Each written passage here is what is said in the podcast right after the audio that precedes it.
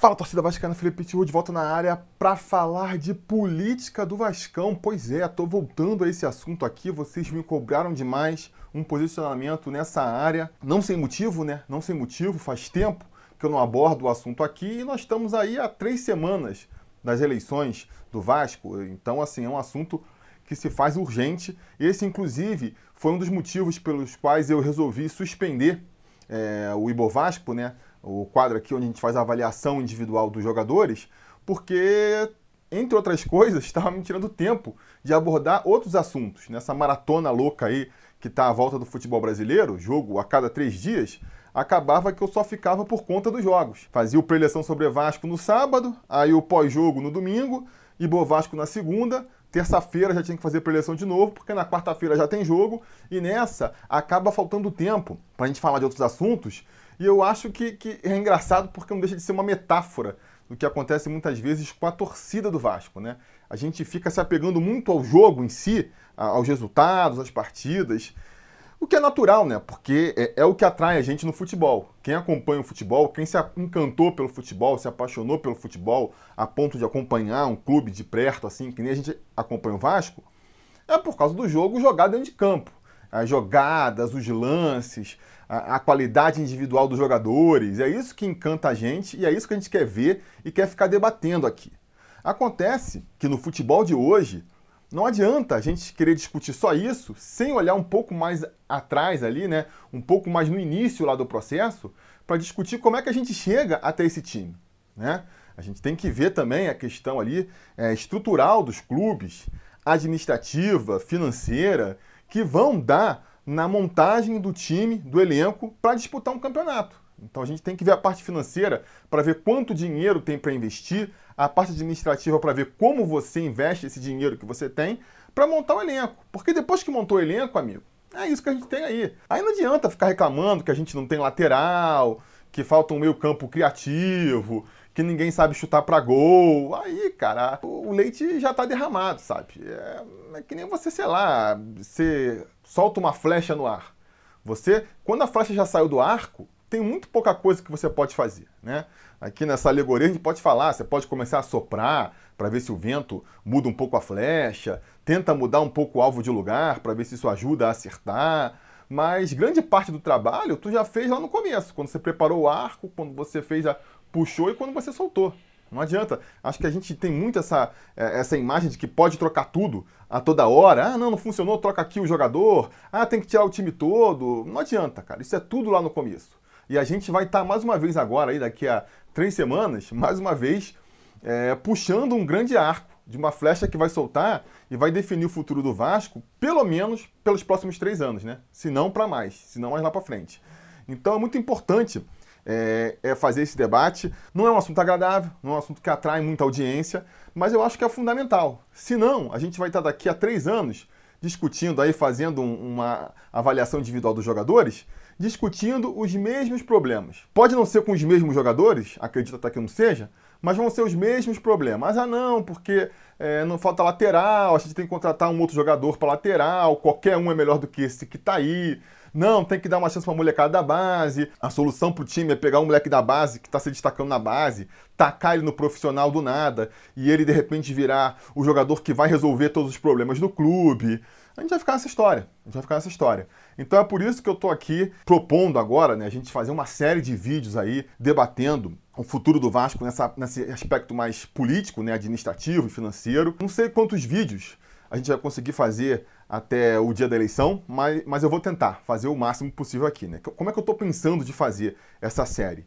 Eu quero abordar as propostas que eu acho mais importantes para o clube, que o clube tem que olhar com mais carinho aí é, pelos próximos anos, ver como é que cada chapa, pelo menos entre as chapas aí é, que realmente tem chance de ganhar, aborda essas questões e no final, aí eu faço ali um, um grande apanhado, um resumo e digo em, em, quem eu votaria ou em quem eu votarei, caso as coisas mudem aí de figura e eu, eu volte a, a, a, ter o direito ali que, que eu paguei para ter de, de, ser um eleitor do Vasco. Né? Enfim, acho até que nesse sentido o Vasco melhorou. É, é engraçado, porque você olha para o processo eleitoral do Vasco, eu vejo muitos avanços, mas eu vejo que existe muito por avançar ainda, para ver como a gente está atrasado. Mesmo tendo avançado muito em relação às últimas eleições, Acho que a gente está ainda longe, muito longe do ideal numa disputa eleitoral dentro do Vasco. Acho que a gente avançou é, muito em função ali da, da, da, saída do Eurico Miranda dessa disputa eleitoral. Durante muito tempo, a, a, disputa eleitoral do Vasco se resumiu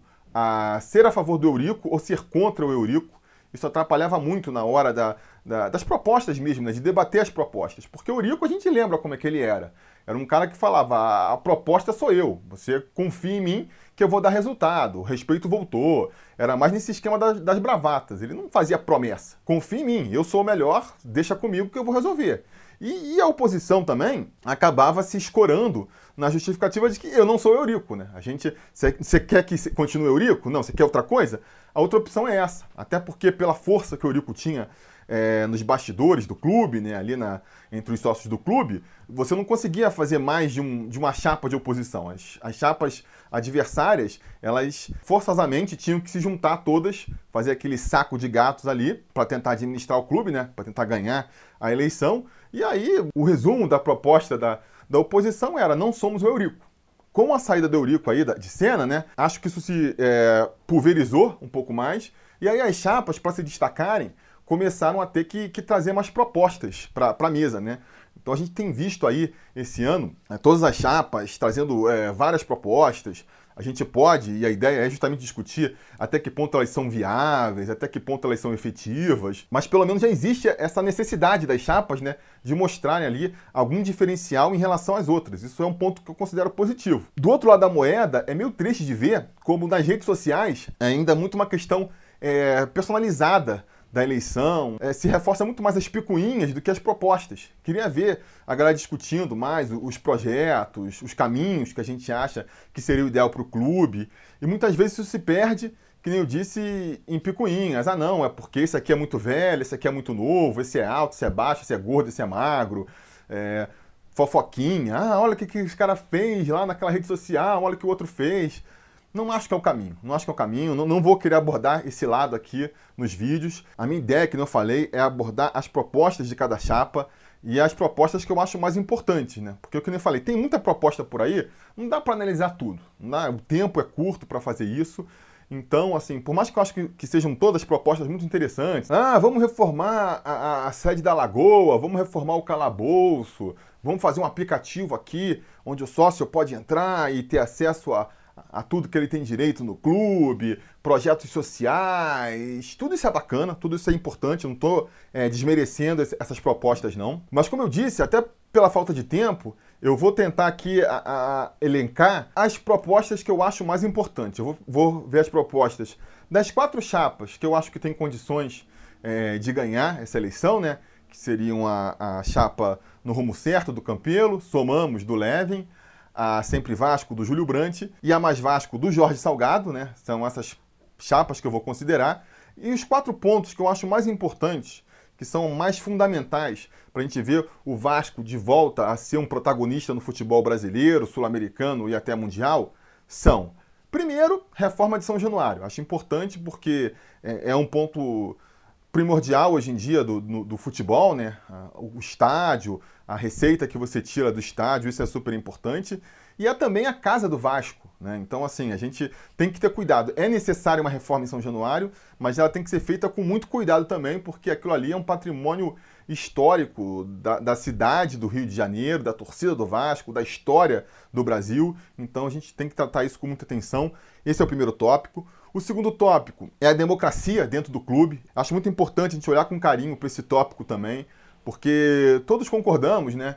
Que a torcida do Vasco é o grande patrimônio do clube. É, é o que faz o Vasco ser grande ainda, é o fato de a gente ter uma torcida aí é, que engloba todo o território nacional, uma das maiores torcidas do país. Então a gente tem que usar, é, tem que se aproveitar disso, tem que trazer essa torcida para dentro do clube. Então acho é, é a questão democrática fundamental para o futuro do Vasco da Gama, é uma coisa que eu quero abordar também. E principalmente né, a questão da, da metodologia, da abordagem que você vai dar para a montagem do elenco. A gente sabe que o Vasco tem problemas financeiros complicados, a gente sabe que é, o Vasco tem dificuldades para montar um time e justamente por conta disso eu quero saber, cara, qual, qual é a abordagem? Como é que você vai fazer sabendo que você tem pouco dinheiro, sabendo que você tem uma torcida aí já é, carente de, de, boas campanhas, um Vasco que precisa se reerguer, disputar títulos? Como é que você pretende? Qual é a estratégia para você montar um time competitivo com, com na, na, situação atual do Vasco, sem pensar no, no Vasco é, onde se chove dinheiro. Na situação que o Vasco está hoje, como é que você vai montar um time competitivo já para a próxima temporada? Isso é uma coisa que eu quero saber. E principalmente, né, a, a principal questão é justamente como é que o Vasco vai resolver a questão financeira do clube, porque a gente vive numa realidade onde não dá mais para abrir mão é, do dinheiro, não dá para competir sem ter dinheiro. Até pouco tempo atrás, você volta, sei lá, uns 20, 30 anos no passado, a situação financeira dos clubes era muito parecida. Você, é, por mais que tivesse ali uma má gestão e outro time tivesse bem, eu acho que os orçamentos dos clubes nunca era assim, ah, outro cara, outro clube lá entre os clubes grandes do Brasil, né? Um clube ganha o dobro do que você ganha, ganha, sei lá, três vezes mais. Ainda assim, ainda assim, você dependendo ali da temporada, você revelava um moleque bom da base, eles demoravam mais para irem para a Europa também de repente trazia um, um veterano embaixo, de repente ele dava um último sopro ali de, de, talento no seu time, juntava isso com, sei lá, um cara que você traz de um time pequeno e ele crescia no time grande e você conseguia, às vezes com um orçamento abaixo de outros clubes, montar um time competitivo e até disputar um campeonato. Isso, cara, acabou. Acabou por várias circunstâncias, né? Questão aí que nem eu falei, o moleque da base aparece já vai logo lá para fora a qualidade dos jogadores aqui no Brasil, por conta disso, caiu muito. A diferença financeira entre os clubes também ficou muito grande. Então você consegue eventualmente competir com um cara que ganha duas, três vezes mais do que você. Mas quando você está competindo contra um outro clube que ganha cinco, seis, sete, dez vezes mais do que você ganha, aí, amigo, por mais merda que o cara faça e por mais que você faça tudo certinho, o abismo ficou muito grande para você alcançar. Você pode até diminuir um pouco esse abismo aqui. Você fazendo tudo certinho, o cara fazendo tudo errado, você consegue diminuir um pouco. Mas ele vai estar tá muito na sua frente ainda. E para disputar título com esses caras, vai ficando muito complicado. Vai ficando muito complicado. Então, essa é uma questão muito importante que eu quero tratar também, que é a questão financeira. Como é que o Vasco vai voltar a ser um dos clubes que mais arrecada no Brasil? Porque se a gente é a, a, quinta, a quarta ou a terceira maior torcida aí, dependendo do que você acreditar, do Brasil, a gente não tem que ter um orçamento é, compatível. Tem que ter o terceiro, quarto, quinto maior orçamento é, do país e muito próximo do primeiro, do segundo do terceiro. Aí é uma questão mais de organização do futebol é, brasileiro como um todo, né? Que a gente também discute volta e meia aqui no canal. Então é isso. Eu vou tentar aí. Como é que eu vou fazer aqui? Qual vai ser a metodologia dos vídeos? Não sei se eu vou fazer num vídeo só ou se eu vou fazer em vídeos separados. Isso a gente vai ver aí conforme a banda toca, né? Mas eu quero pegar nesses quatro tópicos. Primeiro, eu vou dar a minha opinião. O que, que eu acho que o Vasco deveria fazer. E depois eu vou analisar as propostas de cada chapa, né? e tentar encaixar, ver o que, que, que, é diferente do que eu penso, se funciona ou não. Lógico, claro, sempre sob a minha ótica, né? Assim, eu não, não sou, não me considero o senhor da verdade, a gente vai debater aqui, mas é um canal de opinião da minha opinião, então eu dou a minha visão das coisas. Sei que, que é meio óbvio, mas tem que esclarecer, porque sempre tem uma galera aí que, que vem com esses papos de ah, você se acha o senhor da verdade. Eu não me acho o senhor da verdade. É, é a minha opinião. Eu defendo o meu ponto de vista. Você tem toda a liberdade, até aqui nos comentários, para defender o seu. Inclusive, eu vou querer muito a ajuda de vocês aí, porque é, pensando nesse tipo de, de vídeo, eu já encontrei a primeira dificuldade aí dessa eleição. E aí vai mais uma nota aqui de, de repúdio, né? Mais um, um ponto negativo que eu vejo ainda, um ponto por se melhorar nessa questão política do Vasco aí e das eleições, que é a proposta dos candidatos. Bacana, estão fazendo muita proposta, é, muitas ideias, mas está faltando fazer a coisa de um, de um, jeito mais transparente e mais claro para o torcedor, né? Todas as chapas é, batem tanto né, nessa questão da transparência, da, do diálogo com o torcedor, e eu acho que está faltando isso na candidatura de todo mundo, porque eu acho que as campanhas elas estão sendo feitas muito focadas nas redes sociais e tudo mais, mas sem pensar em realmente trazer uma proposta clara para o torcedor do que elas pretendem fazer no Vasco nos próximos três anos. Fazendo um paralelo com as eleições aí, municipais, estaduais, né, as eleições do país, o que, a gente espera do, dos candidatos nessas eleições? Eles têm que apresentar um plano de governo, um papelzinho lá, um caderninho, mostrando tudo que, que, que, eles pretendem fazer, como eles pretendem fazer, né? Por mais que nas eleições normais isso também esteja cada vez mais colocado de lado, é, é o que a gente espera. No caso aqui das eleições do Vasco, um projeto, né? um caderninho de projeto mostrando claramente, ó, essa questão aqui eu pretendo resolver desse jeito, aquela do outro, um documento mesmo, um site onde você consiga ver essas propostas, ou no mínimo um PDF, um caderninho lá com tudo explicado, até para você poder analisar, estudar e fazer esse comparativo que eu estou falando aqui. O que seria o ideal? Pô, quero saber qual que é a proposta é, das chapas na questão da democracia do clube. Então eu entro lá no site de cada uma delas, baixo o programa lá de, de governo delas e comparo lá na parte lá do democracia, eleição, voto para sócio torcedor e vejo. Nessa eleição a gente não está vendo isso, né? Nem site, a maioria dos, das chapas não tem nem site, ficam só jogando as suas propostas nas redes sociais, Twitter, Instagram, YouTube, e a gente sabe, né? Uma coisa muito é, momentânea ali. Aí, aí, tem que entrar no Twitter do candidato para ir scrollando lá na timeline para ver se em algum momento ele falou sobre o assunto que você quer achar. É complicado, né? É, dificulta a vida do, do sócio que quer votar. Você tem que entrar no YouTube. Ah, vou ver no YouTube. Aí tem um vídeo de 50 minutos para você ver. É, sabe, muitas vezes não tem nenhum tema. Então é complicado, é, é, complicado. Realmente, assim, é algo que a gente tem que evoluir muito nessa área. Eu entendo que seja uma questão ali de marketing, com certeza, tá todo mundo fazendo isso. Não é porque deu na cabeça, tá seguindo uma estratégia de marketing, mas eu acho que assim, o marketing ele tem que ficar aliado à transparência, às boas práticas. A gente não pode ver a coisa só pelo lado do marketing, né? Eu acho que essa abordagem, ela, ela se justifica porque você faz nas redes sociais, você faz, você vai fazer a campanha no Instagram, no Twitter, você está indo onde o torcedor tá, né? E aí você faz os seus programetes, né? Seja uma live no YouTube, seja um vídeo curto no Instagram, seja uma cartela com as propostas para você postar no Twitter. É, é, claro que isso funciona. E a ideia de você também ir lançando os projetos aos poucos, então cada dia eu lanço uma parte nova do projeto. Eu entendo também que isso vai criando ali uma, uma euforia, né? uma, uma expectativa em cima do projeto, que é interessante para criar momento nas candidaturas. Mas, pô, eu acho que ao largo disso, tinha que tinha que ter é, esse, esse programinha também para quem quiser é, se aprofundar mais nas propostas, estudar mais as propostas dos candidatos, ter. E não tem, né? Não tem. De novo, uh, entendo pelo lado do marqueteiro por que, que não faz isso, porque qual, qual que seria no mundo ideal a abordagem que eu acho que as chapas deviam ter? Você lança o seu programa ali, você deixa, cria um site ou pelo menos um PDF para baixar, onde você tem ali o, o seu caderninho de propostas para todo mundo estudar. E ao mesmo tempo, você vai lançando ali nas redes sociais. Quer lançar uma vez por dia? Ah, cada dia a gente vai tratar um dos temas que está lá no meu caderninho. A gente trata, mas você tem aquele caderninho também. Eu entendo por que, que eles não fazem isso. Porque, por um lado, você tira um pouco da expectativa. Você, quando vai lançar lá na quarta-feira, vamos falar agora da proposta sobre o novo time do Vasco. Aí metade, quem já teve a curiosidade, já leu lá no caderno, já está sabendo. Ah, não vou nem ver, então perde um pouco ali da, expectativa que pode se gerar nas lives. E você também dá munição para os adversários, né? A partir do momento que você é, abre o seu projeto para todo mundo, o cara já tem ali, a, já consegue ir lá ler, ver eventuais pontos fracos na sua proposta e quando você vai fazer o lançamento no YouTube, o cara já está lá te metralhando.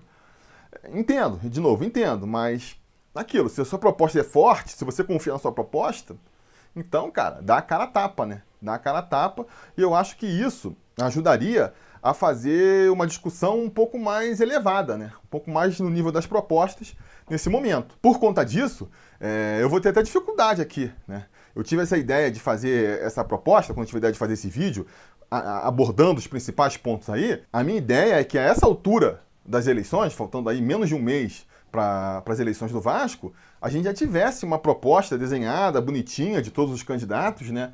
Para eu poder fazer esse comparativo de, de forma fácil.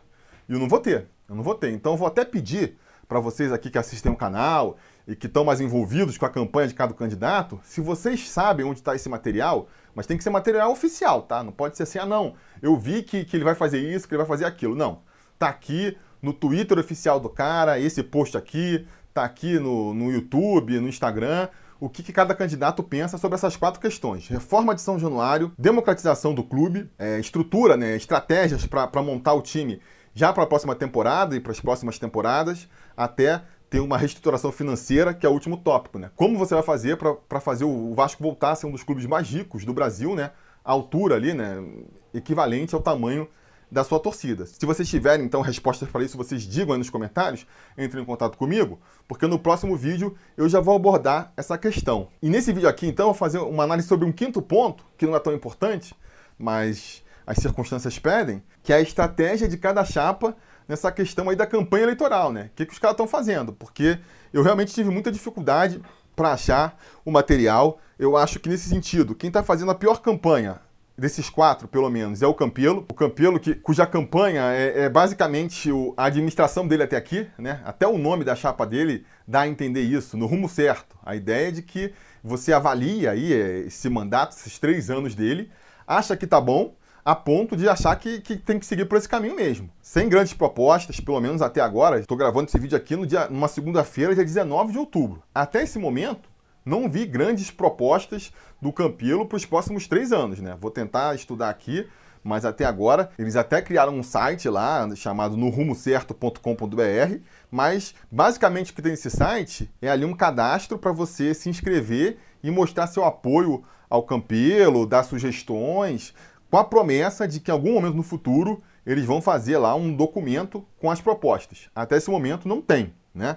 Enfim, eles têm isso. Aí nesse site também tem a recomendação aí para outras redes sociais, o Twitter deles ali, a chapa arroba no rumo certo é, 2020, que basicamente também só está mostrando ali é, projetos, benfeitorias desses três anos de mandato, retuita alguns comentários do. alguns tweets do, do Campelo, e basicamente é isso. E também o Instagram, no Rumo Certo 2020, basicamente com os mesmos elementos. Pouco, né? Muito pouco. É, o Levenciano também, né? O Somamos também não, nem tem site, pelo menos eu não achei nenhum site, fazendo uma busca aqui no Google, né? Eles têm um canal é, no YouTube, Levin 2020, que nesse canal a gente vê recomendação aí para outras redes sociais, Facebook, Instagram, é, Twitter.